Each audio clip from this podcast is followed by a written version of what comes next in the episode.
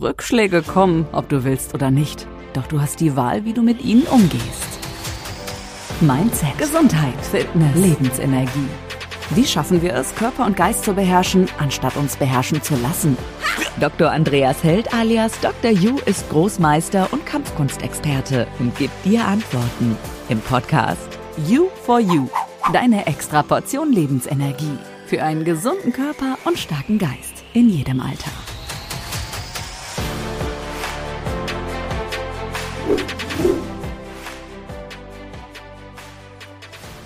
Herzlich willkommen zu unserem Podcast Besorg dir das richtige Werkzeug. Kennt ihr das? Ihr wollt einen Nagel in die Wand schlagen und habt aber keinen Hammer zur Hand. Jetzt könnt ihr natürlich in den Garten gehen und einen faustgroßen Stein ausgraben und damit versuchen, den Nagel in die Wand zu bekommen. Aber wenn ihr 20, 30 Bilder aufhängen wollt, dann wird das doch eine größere Herausforderung. Daher ist die Planung so wichtig habe ich alles, was ich brauche an Werkzeug und Material, um mein Projekt optimal zu starten? Denn wenn nein, laufe ich Gefahr, dass das Vorhaben scheitert, beziehungsweise nur suboptimale Ergebnisse erzielt werden. Oder erst nach Jahren statt Monaten ich zu meinem Ziel komme. Ein Freund von mir wollte vor kurzem ein kleines Gartenhaus bauen. Er hatte die Balken vom Bauhaus organisiert, hatte einen Hammer und ein paar Nägel. Es war Sonntag, weil da hatte er nämlich am meisten Zeit. Als er sein Material und sein Werkzeug ausbreitete, stellte er fest, dass zwar alles soweit da war, aber für die Hauptarbeit würden eben Schraubarbeiten eigentlich zu machen sein. Und er hatte aber leider nur einen Schraubenzieher und keinen Akkuschrauber. Er hatte 200 Schrauben zu befestigen. Und das mit einem Schraubenzieher. Er entschied sich deshalb zu warten und das Projekt erst am nächsten Sonntag, sprich eine Woche drauf, in Angriff zu nehmen. Viele Menschen machen das aber nicht, sondern starten mit dem Schraubenzieher. Mühsam. Und sind nicht einmal sich bewusst, dass es einen Akkuschrauber geben würde. Sie drehen jeden Tag, Tag für Tag ihre Schraube mit einem alten Schraubenzieher in die Wand. Sie brauchen nicht nur das Doppelte, sondern das Zehnfache an Zeit, statt mit Freude und Leichtigkeit seiner Arbeit nachzugehen, haben diese Leute wunde Hände, blaue Fingernägel und eine hohe Frustration. Nur weil sie keinen Akkuschrauber benutzen, sich organisieren bzw. gar nicht wissen, dass es dieses Werkzeug gibt. Planung ist prinzipiell eins der wichtigsten Dinge, um sein Projekt optimal zu realisieren.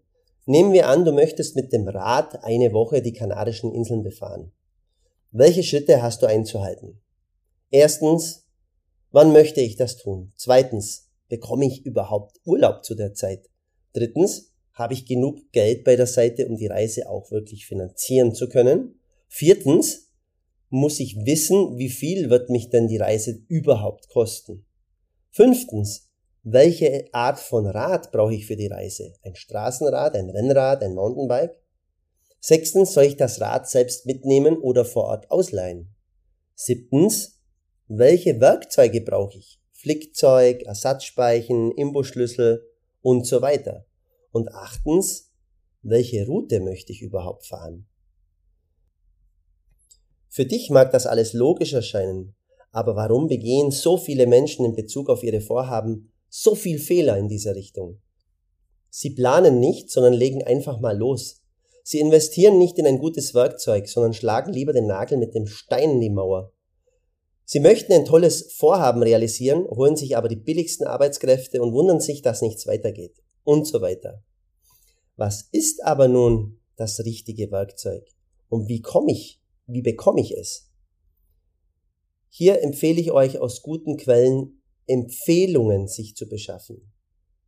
Wer hat sowas ähnliches schon mal gemacht? Welches Werkzeug hatte er benutzt? Woher hatte er das Werkzeug? Also informiere dich durch Empfehlungen. Beim Radbeispiel wäre es ein Freund oder Bekannter, der schon mal die Kanarischen Inseln befahren hat oder zumindestens bereist hat oder auch eine Woche in irgendeinem Land war. Weil diese Person zu fragen ist Gold wert. Denn sie hat nicht nur das Wissen, sondern die Erfahrung. Und die Erfahrung ist gegenüber Wissen ein Vielfaches wert. Stell dir vor, du weißt, wie man einen Stuhl von Ikea zusammenbaut anhand der Bauanleitung. Hast es aber noch nicht gemacht, gegenüber der Situation, dass du es schon zehnmal gemacht hast. Auch das ist ein großer Unterschied. Neben der Planung und der Empfehlung kommt jetzt noch ein wesentlicher Faktor auf uns zu, und zwar die Auswahl des Werkzeugs im Verhältnis zum Preis-Leistung, zur Preis-Leistung. Teuer muss nämlich nicht unbedingt besser heißen und billig nicht unbedingt ausreichend für unser Vorhaben. Brauche ich einen Hammer, den ich einmal im Jahr bediene, dann wird es womöglich ein günstiger tun. Bin ich aber Hobbybastler und benutze ihn täglich, dann wäre eine höhere Investition ratsamer. Warum Planung und Empfehlung zusammenhängen und warum sie aus wissenschaftlicher Sicht unabdingbar sind, möchte ich dir erklären. Zeitmanagement ist die Organisation von ablaufenden Ereignissen innerhalb eines bestimmten Zeitraums mittels Planung. Schon der römische Dichter Horaz sagte Carpe diem, was so viel heißt wie nutze den Tag. Er rief dazu auf, dass die Lebenszeit einfach knapp ist und dass man die nutzen sollte und nicht alles auf den nächsten Tag verschieben sollte. Auch der Ausspruch Time is Money von Benjamin Franklin hat einen ähnlichen Ansatz, ist aber eher so im unternehmerischen Bereich oft benutzt. Auch in den 20er Jahren gelang es Henry Ford durch ein optimales Zeitmanagement beim Transport seinen Produktionskreislauf um ein Vielfaches zu erhöhen. Früher brauchte er für, für seinen Produktionskreislauf 22 Tage und mit Hilfe des Zeitmanagements schaffte er es auf drei Tage und neun Stunden zu reduzieren. Zeitmanagement beginnt mit der Aufstellung einer To-Do-Liste und setzt sich im Aufgabenmanagement und in der Aufgabenplanung fort. Also ein wichtiger Bestandteil ist die Terminplanung. Hier gibt es zum Beispiel die Alpenmethode. A steht für Aufgabe festlegen, L für Länge der hierfür benötigten Zeit einplanen P für Pufferzeit berücksichtigen, das heißt, wenn irgendwelche Störungen oder wenn ihr Zeitreserven braucht, das bitte mit einplanen. E steht dann für die Entscheidung für Prioritäten, also eine Rangfolge festlegen, was ist jetzt am wichtigsten, was beginne ich zuerst, auch in der Früh vielleicht eher die komplizierteren Sachen machen und so weiter. Und N steht für die Nachkontrolle, also ein Soll-Ist-Vergleich. Aufgaben reduzieren und delegieren könnte auch etwas sein, weil vielleicht sind gewisse Dinge, die wir tun, gar nicht notwendig. Und wenn, an, wenn wir sie anders tun würden oder delegieren würden, hätten wir mehr Zeit für die Kernaufgaben. Erstellt euch Tagespläne. Ähm, vermeidet Ablenkungen. Wie schon gesagt, setzt euch Prioritäten. Was, was ist dringlich und was hat mehr Bedeutung für die Zukunft? vermeidet Perfektion, weil das auch ein Zeiträuber ist.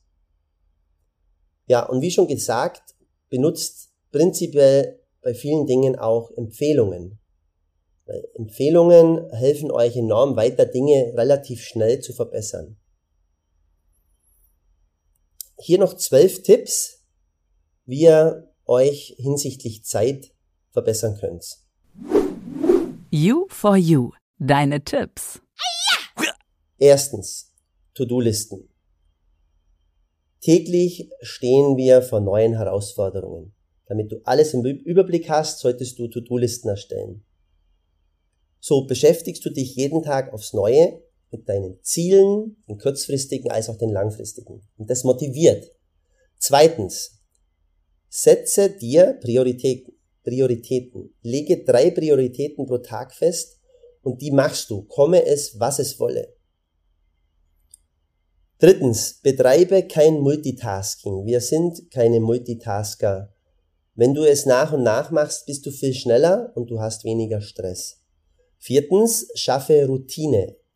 Wenn du gewisse Dinge, die immer gleich sind, routinierst, einbaust in deinen Alltag, erzeugen die keinen Stress und sind zum Beispiel auch gut geeignet für den Nachmittag, wenn du nicht mehr so produktiv arbeitest. Da kannst du Routinen zum Beispiel einbauen.